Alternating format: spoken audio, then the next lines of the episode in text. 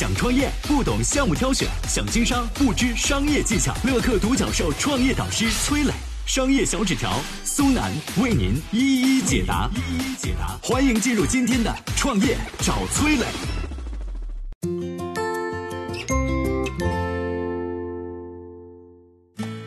价格并不便宜的肯德基，当年为什么能够顺利进入中国市场？为什么现在的消费者对肯德基态度有所转变呢？有请崔磊，有请崔磊。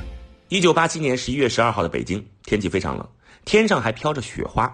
但是在北京前门西大街的一家餐馆门口排起了长长的队伍，场面像极了春运时的火车站。这些人是谁啊？这么冷的天，他们在等什么呢？事实上，这是中国内地首家肯德基开业的第一天。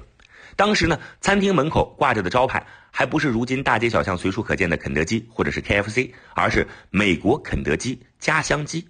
一九八二年，天津考察团来到美国考察，考察团的团长到了美国就问：“哎，当地的华人里有没有快餐专家啊？”原来呢，他们早就想把美国的快餐引入到国内，但是苦于没有专业人士指点。有人跟这个团长啊推荐了王大东，说他不仅是美籍华人，还主持策划过肯德基的大小方案。团长很高兴啊，立刻向王大东发出了邀请。他非常客气地和王大东说：“哎，这个国内快餐业需要帮助，你很有经验，愿不愿意回国看看啊？”王大东受宠若惊啊，连连答应道：“愿意，愿意。”就这样，王大东回到了阔别已久的家乡。当时的天津，不要说西餐了，就是传统的中餐也只是刚刚起步。王大东出门逛了一圈，发现当时的天津人根本不去饭店吃饭，能找到的饭店都是国营的，菜单上十个菜有九个做不出来，服务员态度恶劣，脸上清楚的写着：“哎呀，巴不得你不要来。”这一切都标志着中国的餐饮业还是一张白纸。王大东萌生了要在这里开快餐店的想法。王大东和新加坡的朋友一起合作，开了一家叫做奥奇的快餐店。当时呢，天津还不具备做西餐的条件，面包的质量一般，牛肉也不好买，所以呢，王大东决定只卖三明治和汉堡包，顾客需要自己排队到柜台边点餐，再回到座位用餐。而此时啊，只有天津的包子铺才会用这种购买方式。开业第一天，奥奇就时刻迎门了，一下子轰动了天津，点餐的队伍能排出去三百多米。一年之内，王大东又开了第二家分店，生意同样兴隆。对于王大东来说啊，奥奇不过是小试牛刀，而中国内地有如此大的市场，需要一个大型的集团去做系统的开发和策划。奥奇的成功传到了大洋彼岸，轰动了美国的快餐界。一九八六年，王大东收到了一个神秘的岳阳电话，这个电话究竟是谁打来的？接下来我们有请商业小纸条。想创业不懂项目挑选，想经商不知商业技巧。乐客独角兽创业导师崔磊，商业小纸条苏楠为您一一解答。一一解答，欢迎进入今天的创业找崔磊。有请商业小纸条，请商业小纸条。王大东不知道的是，当他在天津忙着卖汉堡的时候呢，他的老东家肯德基正在打算把他叫回去。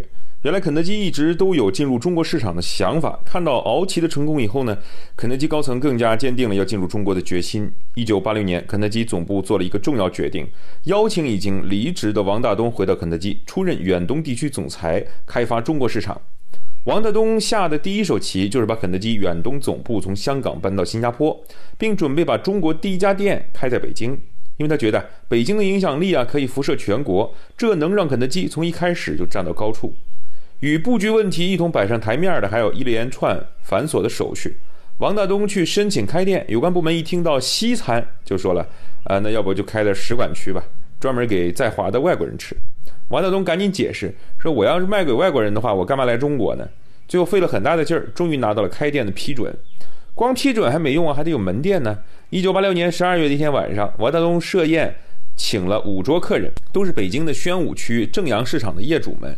当时为了第一家店的选址呢，王大东已经头疼了好几个月，选来选去呢，感觉还是前门这个位置好。他想在这儿租下三层楼，总共有一千五百多平米。如果开业的话，将成为当时全球最大的肯德基餐厅。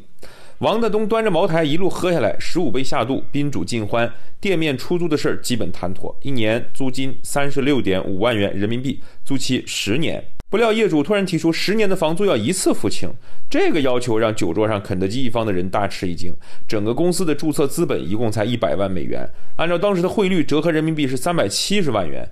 如果交掉十年房租只剩五万块钱，这店怎么开呢？结果呢，王大东一拍桌子说成交啊！在座的人是面面相觑，都觉得他喝大了。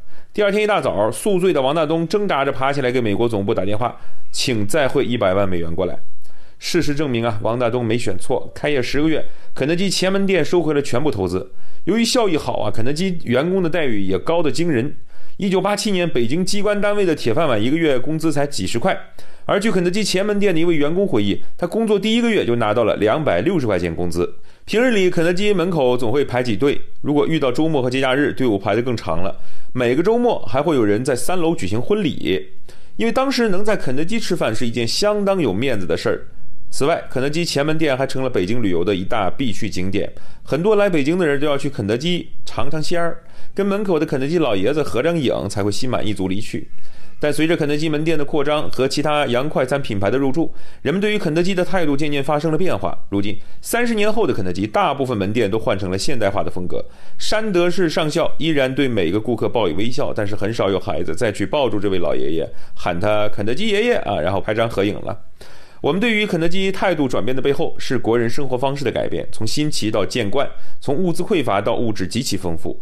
肯德基的味道没变，只是我们再也吃不出当年那第一口的味道了。